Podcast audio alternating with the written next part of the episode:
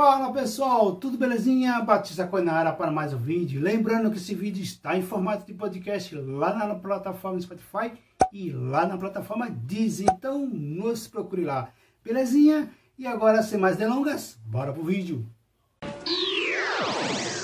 E aí pessoal, o Bitcoin no mercado brasileiro chegou a 100 mil reais.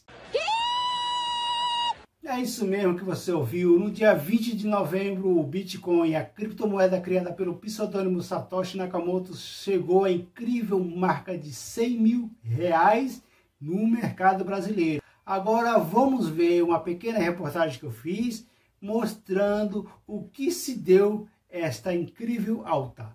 Depois eu abordo mais alguns assuntos. Solto, tem produção?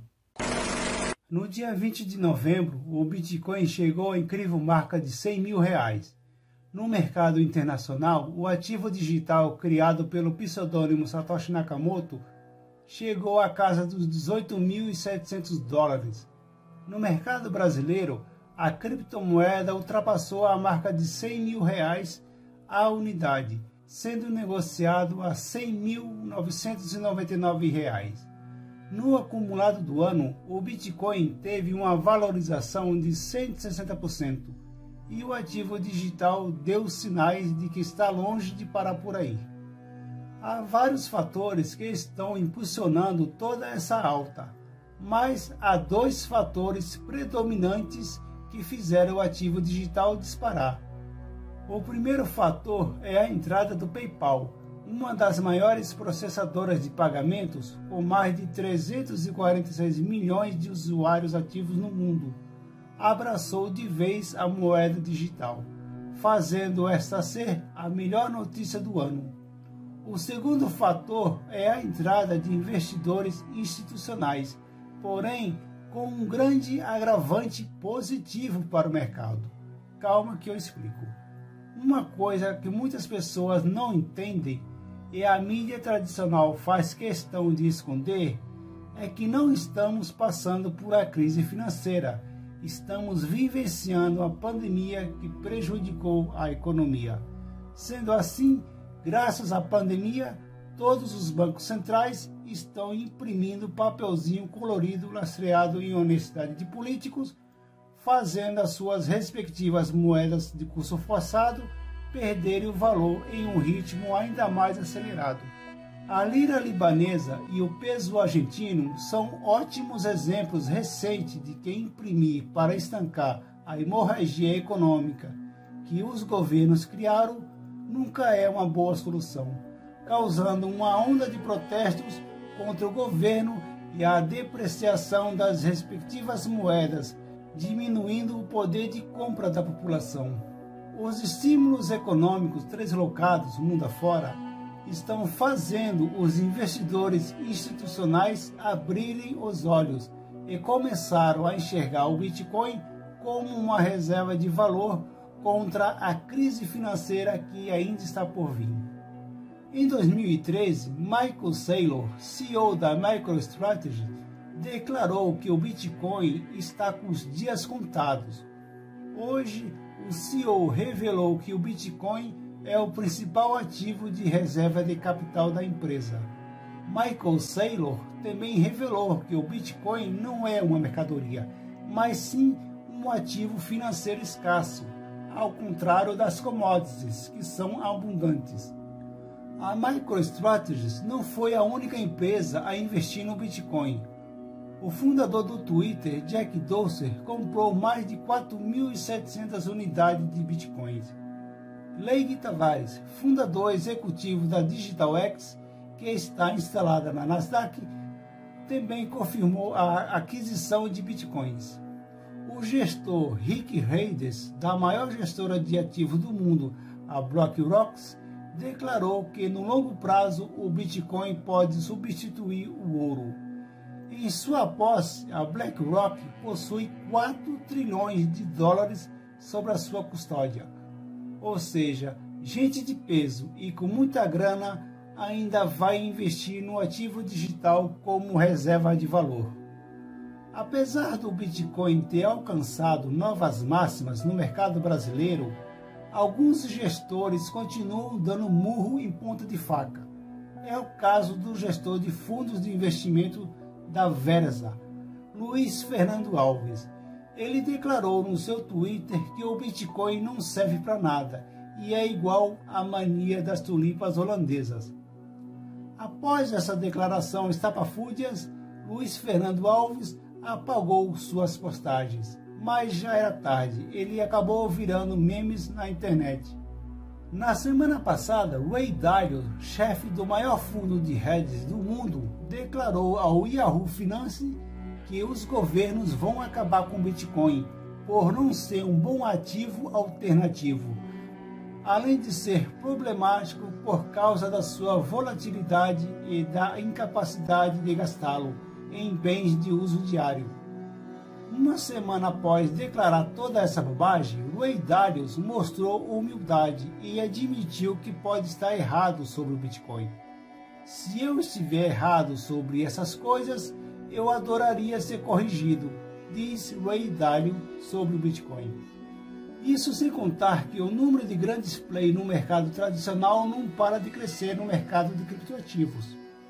Muitos outros investidores institucionais estão vendo que a dívida global é impagável, fazendo todos os governos do mundo a aderirem ao grande reset financeiro mundial. O investimento no Bitcoin e nas criptomoedas é a única salvação e a solução para proteger o seu dinheiro, a sua carteira de investimento contra o confisco desses governos parasitas desde que esses ativos digitais estejam em sua posse, é claro. Enquanto o professor renomado chama de otários todos que investem no Bitcoin, enquanto influenciadores ficam debochando da criptomoeda, enquanto os analistas tentam adivinhar até onde o preço do Bitcoin pode ir, enquanto o apresentador fica debochando do Bitcoin como moeda ou reserva de valor, os entusiastas estão pulando de alegria e rindo à toa, e olha que a grande alta ainda nem começou. Enquanto isso, os incrédulos estão chorando porque perderam o bonde. Prepare-se, porque a grande alta ainda está por vir. Boa sorte a todos. E aí, vocês viram porque o Bitcoin chegou a 18.200 reais ou um pouco mais de 100 mil reais no mercado brasileiro, né? Então você vê que o Bitcoin vai subir muito mais. A Buan parece que finalmente começou o rally do Bitcoin, o rally das criptomoedas, das altcoins, que são moedas alternativas ao Bitcoin, finalmente vai começar. É claro que no meio do caminho haverá algumas correções antes de nova subida, né, pessoal? Então vamos com calma, Cuidado com o FOMO, beleza? E agora vou abordar outros assuntos de extrema importância, de extrema relevância, que devemos ficar atentos. Então, deixa eu pegar aqui a minha cola. Olha só a notícia que está aparecendo aí na sua tela. Esta notícia do portal Livecoins. Vai faltar bitcoins. PayPal comprou 70% dos bitcoins minerados nos últimos dias, afirma estudo. Então, como assim o PayPal comprou 70% dos Bitcoin nos últimos dias? Então, vamos atentar a alguns detalhes, pessoal. Olha só. Por dia, são minerados 900 Bitcoin. Então, assim, a cada 10 minutos, um bloco contendo 6.25 Bitcoins são minerados na rede do Bitcoin, beleza? E no único dia, juntando todos esses Bitcoins que foram minerados, dá incríveis 900 bitcoins. Então, isso significa que no único dia o PayPal comprou equivalente a 630 bitcoins. Então, se fizermos assim uns cálculos muito loucos, digamos aqui que nos últimos dias, né, o PayPal comprou 70% dos bitcoins. Então, vamos chutar aqui, nos últimos 10 dias.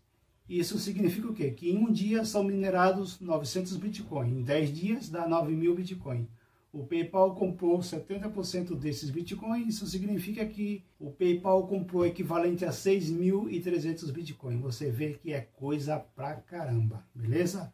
Então fica atento aí que grandes players do mercado estão adentrando no mercado de criptoativos. E você já sabe qual é o motivo. Você viu a reportagem que eu mostrei agora há pouco, beleza? Agora vamos a duas dicas que eu quero que você veja. Eu quero, eu quero que você veja dois vídeos, tá? O primeiro vídeo, pessoal, é sobre a crise financeira. Então, o vídeo eu fiz aqui, está aparecendo aí na sua tela, a crise das crises, como tudo começou. Em um pouco mais de 18 minutos, eu abordo a crise de 1929, que foi a grande derrocada de Wall Street. Em seguida, eu falo a respeito da Segunda Guerra Mundial, o Tratado de Bretton a Guerra do Vietnã, o fim do lastro ouro-dólar, a queda da Nasdaq em 1987, que ficou conhecido como a Segunda-feira Negra, o estouro da bolha.com, a crise do subprime em 2008, que levou à quebra do Lehman Brothers, cuja essa mesma crise começou a ser desencadeada em 2007 com o banco francês PNB Paribas. E finalmente a crise da pandemia que irá fazer os economistas do governo com retardos mentais a aderirem ao grande reset financeiro, pegando todo mundo de surpresa. E por que, que eu quero que você veja este vídeo? Porque conhecimento nunca é demais, né mesmo, pessoal? Então veja este vídeo, é menos de 18 minutos, é uma verdadeira aula. É incrível, pessoal, é muita coisa interessante. Parece até aqueles documentários do History 2. Pode ver que eu garanto, o vídeo é incrível, é sensacional. Tá? Eu vou deixar o link de todas as dicas aqui na descrição do vídeo e alguns cards, quem estiver vendo este vídeo no YouTube vai estar aparecendo aí em cima no decorrer dos, das dicas que eu vou dando, beleza? E o segundo vídeo que eu quero que você veja, pessoal, é o vídeo sobre o Goldman Sachs e o seu relatório abilolado, a qual eu refuto veementemente o relatório que parece que foi feito por estagiários chapados de maconha. Tá? Inclusive, neste vídeo, eu mostro uma pequena reportagem falando sobre a famosa mania das tulipas, cuja mesma foi comparada pelo Luiz Fernando Alves do Fundo de Investimento da Vésia, que acabou virando um meme aí.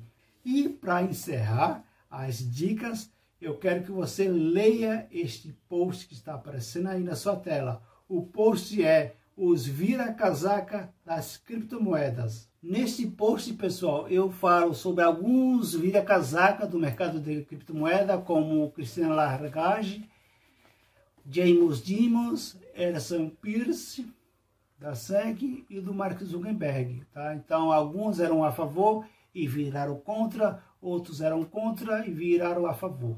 E aqui embaixo eu mostro a lista dos quais serão os próximos vira-casaca. Então tem essas três figuras aí que você está vendo, este aqui é o Iri Levene, o co-criador do Waze. No meio tem um semidama e no canto tem o famoso Warren Buffett, né? um dos maiores investidores do mercado acionário. Então acesse o QR Code que está aparecendo aí na sua tela. O link desse post também vai estar aqui na descrição do vídeo. Então, pessoal, é isso aí.